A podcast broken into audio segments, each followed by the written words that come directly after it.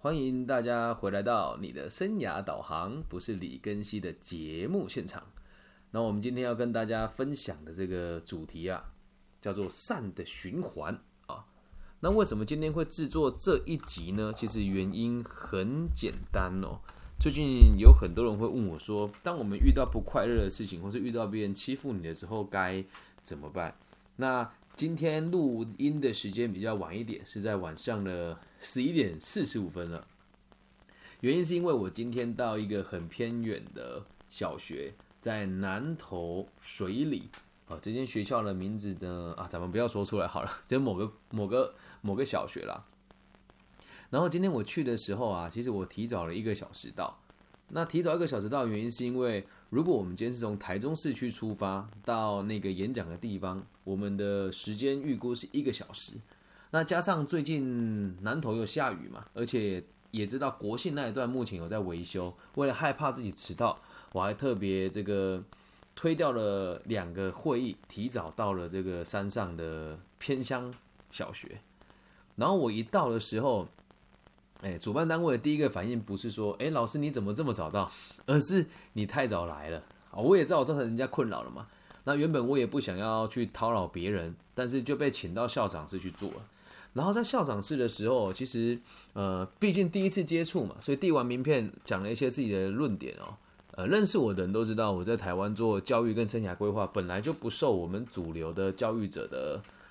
待见嘛，毕竟我们所提出的东西都是很新的理念。那当时在校长室跟校长聊完之后，校长面有难色，对，也没有到有难色了。但他在演讲主在主持我的演讲开场以前，他一直在强调说：“诶，李老师的这个看法跟我们原本传统认知有点不一样。”哦，那这个也是也的民主民主地区啊，我们就是比较属于尊重大家的想法的。所以呢，如果他的想法跟大家比较不一样的话，也也希望大家可以尊重。我就觉得这句话听听起来就有点不舒服。如果你是我的话，听到之后感觉肯定也不好嘛。那后续我们就开始做今天课程的演讲的时候，然后在这个课程演讲的时候呢，校长就不止一次的对我说的话，也有表示认同，也有表示不认同的时候。那后来我们就提到一点了，因为今天进行的演讲是针对于。小学老师、还有家长、还有同学，就是三方以及这个学校的主任跟校长一起坐下来讨论，所以难度是有的。我们讲到其中一段呢，是这个，哎，因果关系。常听我节目的朋友就会知道，呃，以个体心理学角度出发，都是先有结果才有原因的。那讲到这一点的时候，我就停顿了一下，我说：那我想要用一个很简单的方式带领爸爸妈妈还有小朋友跟老师来思考一件事情哦。我们如果是一个有自信的人，一定会相信这个世界先有结果才有原因。然后我就让我们来做个练习哦。我说，我说，李庚希是一个全台湾最棒的生涯规划与跨领域授课的老师。相信的，愿意呃，相信的跟接受的，请举手。当时我们的演讲进行了大概。一个小时半左右，只有四成的家长啊，四成的现场的听众把手举得高高的，那剩下六成的听众呢就不表态。然后这时候就是不表态的人就看着我说：“哇，你怎么敢问这么这么夸张的问题啊？”我就说：“哎，这就是个很好练习机会哦。我相信我自己是，那就已经是了。那至于你们认为我是不是，一点都不重要。”那我就在问大家，这样子的说法会不会很自大？觉得我这个说法很自大的举手。那些现场就有老师，就是他摆明了就跟你立场不一样嘛，但他也没有举手，他就是用一个非常暧昧眼神看着你。然后我就再说了一句话，我说我今天讲的最棒，不是收入最高，不是最有能耐，也不是能力最好，只是单纯我所发的怨念最大。我的目的。是让台是让台湾这个地方老有所终，少有所长，壮有所用。而我所立下的这个善良的目标，在目前全台湾的教育，我们不要讲教育家，教育工作者也也恐怕就只有我会说出我是以此为目的的人了。因此，我相信我自己是最棒的。那即使你不相信我是最棒的，我一样会这么努力来做这件事。然后当然讲完了之后，有一些老师的态度就有有点转变嘛，但还是有一部分人他选择不接受。那在不接受的这个状况之下，我也没有表态说我喜欢还是不喜欢，因为要在那么多人面前，而且现场的老师有很多人也是已经非常有经验的了啊，而且还有校长在现场。问完这句话之后离开的时候，他们有一个这个资深老师问我说：“李老师，你刚刚这样讲的时候都不会觉得心虚吗？”我说：“我一点都不会心虚啊，因为我真的很认真也很努力啊。”他说：“那你凭什么认为自己有资格被这么称呼？”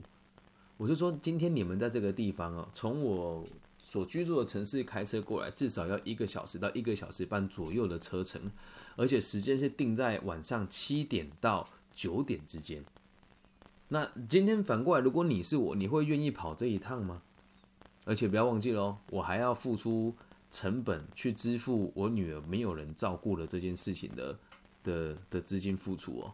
他讲完了之后，就也没有说什么就走了。当时哦，还有两个家长在后面看着我啊，看着我跟老师对话。然后这两个家长来了之后，他们也蛮勇敢的。他说：“其实我的小孩和老师一样，是一个在学校里面不常被老师称赞的学生。”所以我很能理解你刚刚讲的那那些事情，但是我现在面临到一个问题是，我的孩子问我为什么要读书，我回答不出来。他在学校跟老师捣乱的时候，也是一样用这个方式指引老师说，我不知道我为什么要上课。那这么说来，错的是我还是老师呢？他问我这个问题啊，我说这问题实在是问的太棒了。但你我们也不能教育这个孩子用这样子的角度去破坏制度嘛，毕竟在学校里面本来就是为了方便管理，才会让孩子们听话啊。不然你以为守秩序是为了什么？还不就是为了老师方便管理？讲好听说未来可以让孩子融入社会了，那讲难听就是从小培训他们的奴性嘛。那这么说，其实大家看法都不同。但我在演讲当中也强调一句话，就是我说的只是我的立场，不代表百百分之百正确。那如果大家愿意听的话，我们可以让这个社会安定很多。好，那这今天演讲的内容就围绕在我们个体心理学之上嘛。简单的说，就是教跟告诉大家，这个教育的目标是让孩子有能力接受挫折，并且相信自己可以成长，然后同时可以对别人产生兴趣，就这两件事情而已。那也教他们在面临挫折跟面临情绪的时候该怎么去做调整，也概述了简单的家庭星座。反正一言以蔽之，就是我节目里面的这个教育类型的精华做一次中整了哦。然后离开之前，那个家长问我说：“那刚刚？”学校老师有一些表态和你的立场不同，你都不会觉得很不开心，或者觉得很不想要再投入这个行业吗？我说，那你看看你的孩子哦，他虽然很调皮，但他有放弃过学习吗？他说没有。我说那就对了，因为我们两个都有在这个正面的循环当中。那这是我们今天要讲的主题哦。什么叫正面的循环？我们前面讲了这么多关于我今天演讲的生活，来聊聊我演讲以后开车的时候发生的事情啊。因为今天在路上的时候，我呃，今天在回家的路上的时候，我我一开始并没有想到说我要录这一集。其实原本今天是没有想要录制节目的，但我想一想，还是想要把它写下。因为前面这些故事就已经很足以证明说，即使别人不信任你，你也可以选择继续信任别人。那我们刚刚的那些拉扯跟大大多数的人对我的不理解，我就不会放在心上。那这一节的题目叫善的循环呢，因为后续后续要回家的时候发生一些事情哦。我从这个山上的小学要准备开车回我在彰化的住家的时候，我有一个我在一个组织里面协助青少年成长，然后里面有一位朋友，就是一直以来都还蛮，他会跟别人讲他跟我很熟悉很熟识，但他从来都没有按照我的建议去做事情，然后现在还去加入一些我们讲外面的所谓的专家的生涯规划老师的协会，也当了冤大头，花了五万块当了他们的协会的这个理事跟监事。然后是呃，我们就简称这位 A 先生了哦。然后 B 先生今天下午打电话跟我说，他不了解为什么我那么讨厌 A 先生。我说我没有讨厌他。他说 A 先生对你哦非常尊重，所到之处都讲尽你的好话。那为什么你不喜欢他？我说我没有说我不喜欢他，只是立场不一样啊。然后后来电话就挂掉嘛。那我今天一边开车是一边在想哦。当有人在你面前说了一些不好听的话，不代表他真的不喜欢你啊？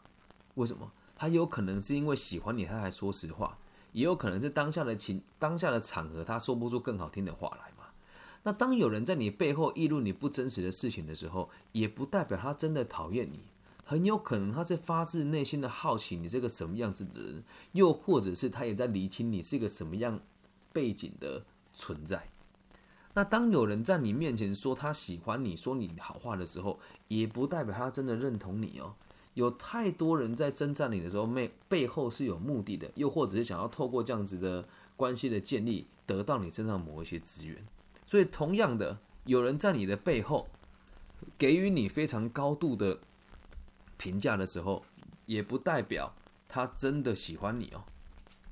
对，也也有可能是他想要在某些人面前表现出他跟你的友好而已。那我们从上述这个角度看来，你会觉得很奇怪，是诶。李庚希，怎么好像大家怎么说你都不大对？你好像把人看得很复杂，好像把每个人都看着口是心非一样。不过你去理解这件事情哦，人心其实非常有趣，很复杂，但是也很简单。我们可以用每一种不同的角度来欣赏任何对你的评价，还有议论你的事情。所谓的善跟恶，吼。也都是比较出来的，所以在这之前呢，我在最近啊，因为这个我们在这个团体当中，它的这个叫做青年咨询委员会啊，我是这个某某委员会里面的就业经济组的副组长。那这时候他跟我讲这件事情的时候，我就在思考一件事：我从来都没有说过我厌恶 A 先生，那到底为什么这个 B 先生会认为我讨厌他呢？我想了很久，后来我打电话给 B 先生，B 先生就说：“你每次讲到他的时候，你都会说这个，你都会说这个人跟立场不一样啊，你不想要跟他讲太多话啦。”哦，我在说哇，这个问题可大了。我自己确实在某些时候，他不听我的建议的时候，我会很生气。生气倒也不是因为说他会对我造成什么名誉上的伤害啊，而只是觉得看他这样子很辛苦，花了那么多钱，花了那么多时间。然后被那么多人利用，还得不到他想得到的成果，而且这个人的心心地非常善良，我真的发自内心也喜欢他，只是因为一直把他当成弟弟看，我在说话的时候就会很直接说啊，你又不听我说的话，啊，你又去找那个谁讨论，那个谁的水准那么差，你为什么要找他讲？我们认识这么久，为什么你不听我说？但这些事情都是发生在两年前的时候，我们第一次见面的时候。那今天呢，我就想了很久，然后这个 B 先生也跟我讲说。你不要对 A 先生有偏见，我就再次跟他讲，我对 A 先生没有偏见啊，是他误会了。然后 B 先生又跟我讲一件事，他说我前两天哈，你还记不记得我嘱托你去照顾我们组内的组员，说他们生涯规划要要交给你。我说我知道啊，他说怎么了？我说问他怎么了？他说你跟我回了一句说那个是他们自己大学的事情，好，就是某一位同学是中心大学的。那中心大学，呃，我也不怕直接说出来。中心大学就是几乎完全不会跟我合作做生涯规划的学校，他们很习惯跟某一群老师做合作。但是这一群某一群老师的实务经验，不能说不好，但确实没有那么丰富。所以我也很常帮中心大学做免费的这个就业的服务。然后我就开玩笑说啊，那是中心大学的事啊。他说毕先生说，我那时候一直认为你是认真的，所以我一直想跟你好好道个歉。那以后你跟他们咨询，如果有产生费用的话，这个 B 先生他 B 先生说他要付钱给我，然后我就说，哎，真的误会很大，我真的没有这个意思。我才发现到一件事情是，其实，其实在这个过程当中，我觉得我好像被误会了。可是反过来讲，我也没有去对他生气，因为大家都知道我免费做证已经做了很久了。如果是我以前的个性，我就跟他讲说，我没有你想的那么糟糕。那这一次我的处理方式是这样，我跟他讲说。那这个毕先生，我要跟你说一声不好意思，可能因为我们相处的时间也真的很长，我跟他认识认识非常久，大概五年了吧。那一直以来，我跟他讲话都会用开玩笑的方式说。然后这件事情是很有趣，是我跟他道完歉之后，他也跟我说不用放在心上了。对我们两个的立场是一致的，我们希望这个团体好嘛，所以有一些误会就聊一聊，就没什么太大的问题。那重点是后续后面发生的事情哦。我在开车要下山的时候，要经过好几个山洞，我一边开着车一边在想哦。我会不会在不自觉当中伤害了很多年轻人的自尊心跟对我的信任？我觉得我说说话确实太太武断了。那我我在警醒示我跟这些朋友互动的过程当中，我就发现呢，在过去我说话的时候，我都讲的很直接，就是说啊，这个人没用了啊，那个人绝对会背叛你啊，等等的。但其实都是一种善意的提醒。于是我鼓起勇气，我甚至是鼓起勇气哦。我觉得我欠 A 先生一个道歉，而论资论辈，A 先生都是差我差很远的。你真的要讲他算是我的徒孙辈了，我就打电话给他，那我我们在跟一般学生，就像我们现在在听直播的现场，也有很多是我的学生嘛，应该都知道。我不会摆架子，然后也不会想要别人过度的尊重我或是追捧我，所以我就打给他，我就跟他讲说：“哎，A 先生，那个你最近怎么样？前几天你问我的问题呢，我也都都这个替你解决了嘛。就他问我一些投资相关的问题，我都一五一十的回答他。然后后来我就语重心长的跟他讲说，其实有时候是因为我们认识很久了，那我在跟别人转述事情，我在跟别人讲的时候，我也常常会跟别人说，就是我们走得很接近，只是立场不一样。”然后你最近在做的每每一件事情，我觉得也都很棒。可是出发点可以再去思考一下，因为毕竟在台湾的生涯规划圈跟这个所谓的非营利组织圈圈里面哦，年轻一代的人很多是为了金钱跟名利在这个地方混的啦。对，那我李庚希是打听得到的，我在做什么事情大家都知道。对我们我们每年的协会花了这五六十万都是我一个人负担的。我的本业并不是老师，也不是教育者，说穿了我是一个小。小生意人只是对这个社会比较有兴趣而已，因此我在这个地方花了很多时间跟金钱。那我跟他阐述完这件事情之后，我就我就很认真的告诉他说，就是我知道你也很想要努力，你也很想要变得跟别人不一样，你也很想要成为一个就是能够在群体当中被关注到的人。那以前我都会跟他讲说啊，你有什么事直接跟我讲，我带你去谈呐，你是我的小老弟啊。但这一次我的想法完全不一样喽，我就跟他说，你来跟我请教这个专案。我希望你可以自己去谈成，因为看着你长大，我是很开心的。那你去跟他们谈了之后，有任何问题，你随时告诉我，我会愿意协助你。再来，如果你对自己真的没有那么大的信心的话，你带我去，你告诉他们我是你的助理也没有关系。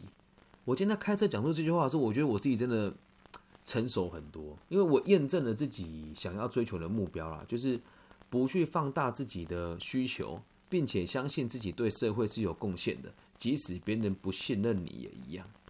而我说出这一句话之后，突然跟 A 先生的关系紧密好多。他就问我好多他原本想问我的问题。他说：“那你怎么看待这个某个 H 老师？”我说：“哎，因为毕竟已经跟过去不一样。如果以前的话，我就会讲说啊，这种人就是沽名钓誉啊，跟你收钱还不帮，还还不帮你办活动，事情只做一半啊，花钱。”写书，然后对年轻人就尽可能的糊弄他，然后要问问题的时候不付钱，他就不开口，然后会到处跟别人讲很多人投资他，实际上他根本就不赚钱，这是以前的说法。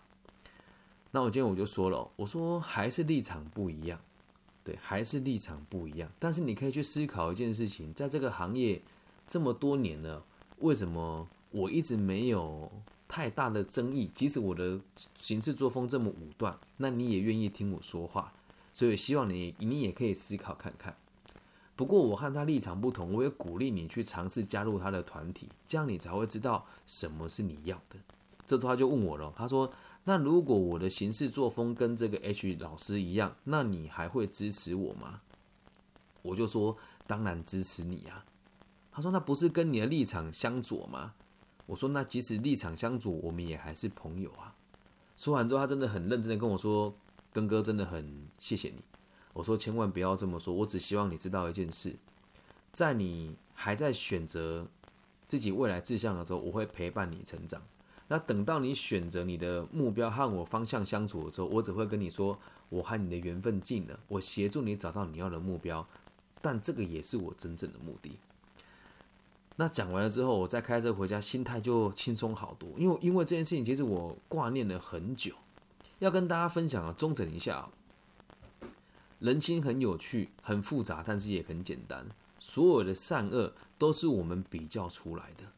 就像今天这整个故事当中，你听一开始这个对我有呃意见相反的校长，然后对我质疑的老师，还有跟我有误会的这个组织里面的领导人，以及这个对我呃有很崇拜又不敢接近我的年轻一代的年轻人。这些他们讲出来的话和我的互动，也都可以足够构成我对他们的不信任、还有生气以及猜疑。但我都没有这么做的原因，是因为我真的选择相信他们是利益良善的。就像校长会一直提醒说立场不一样也没有关系的原因，是因为他知道学校里面也有很多很保守的老师，并不是否定我的看法。那学校的老师在课堂上不表态，原因也是因为可能现场有其他的同辈，他们也不敢承认这件事情。而一旦他承认了，那以后他们怎么相处呢？那后来问我的这个老师说，你会不会觉得自己太自大？也有可能是担心我讲的这些话会受到不必要的抨击。那再到后来，我们打电话给这位 A 先生，跟他坦诚的这些事情，我才发现原来过去他跟我讲，他在我面前跟我求助，有时候拉不下脸来，也是一种难为情啊。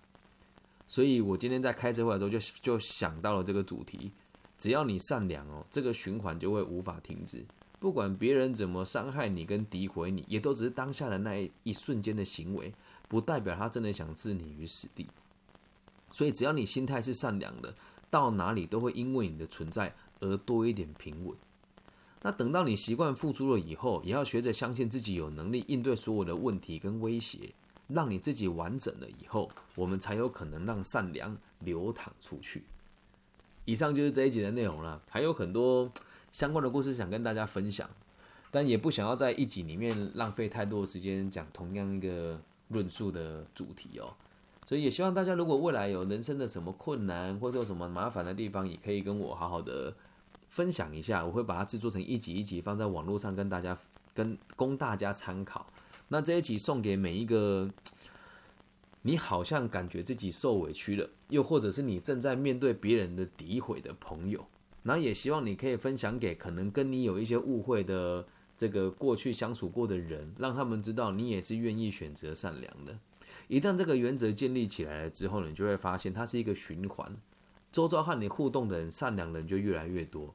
那至于呃，我们讲居心叵测啦，或者心态比较自私，或是对你有攻击意念的人，看到你这么无私的。付出又善良的选择之后，他也会敬而远之，因为他知道，如果要伤害你，要要诋毁你，要让你生气也很困难，那自然而然会伤害你的人就变少了。那也希望大家可以理解，你现在如果被攻击或是被欺负，只要不要太离谱的水平，都要相信自己哦，也要相信对方，相信自己什么？有能力应对他，然后相信对方什么，他很有可能只是这一次做错的选择而已。那当然不是让你变变成这个冤大头。当别人对你提出很多不合理的要求的时候，你也要试着去拒绝别人，了解吗？那之前前面我们也有做过几集，是要让大家来应对这个欺负你的上司啦，或是这个压榨你的情人啊，等等等等的。但大原则就是这个样子，你要选择相信每个人都是善良的。即使要还手，也只要让他无法攻击你就好，不需要置人于死地。做人留一线，日后好见面。心中多一分善良，这个社会就会多一点平稳。以上就是这期全部的内容了，希望大家喜欢。那如果你是大陆区的朋友，麻烦你在网易云的频道帮我五星按赞加好评。我们目前在网易云频道上面的这个成效还不错，呃，每天大概都会稳定成长五到八个听众哈。然后有越来越多人加入这个微信号，跟我讨论他人生的问题。对，谢谢大家对我的这个频道支持还有爱护。那其他地区的朋友也欢迎你用各个不同的平台给我五星按赞加好评，也希望大家可以分享这个频道给需要的朋友。那我的名字叫李更新，木子李，甲乙丙丁戊己更新的更，然后王羲之的羲，期待在各个不同的管道收获到大家给我的反馈还有意见。我爱你们，希望大家都可以一起进入这个善的循环。拜拜。